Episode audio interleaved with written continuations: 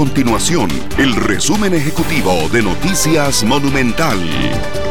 Hola, mi nombre es Fernando Muñoz y estas son las informaciones más importantes del día en Noticias Monumental. El Ministerio de Salud de Costa Rica atenderá las recomendaciones de la Organización Mundial de la Salud sobre el uso de la dexametasona en pacientes que ya padecen COVID-19 y además la institución es muy enfática en recomendarle a la población no utilizar este fármaco sin receta médica. Es importante señalar que la OMS, tras varios estudios sobre este medicamento, recomendó el incremento de producción de la dexametasona y elevar los mecanismos de distribución en todo el orbe para que sea de fácil acceso.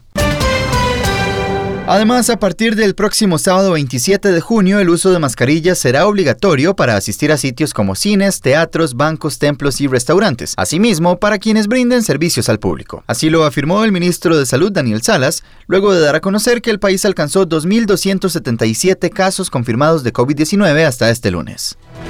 Estas y otras informaciones las puede encontrar en nuestro sitio web www.monumental.co.cr. Nuestro compromiso es mantener a Costa Rica informada.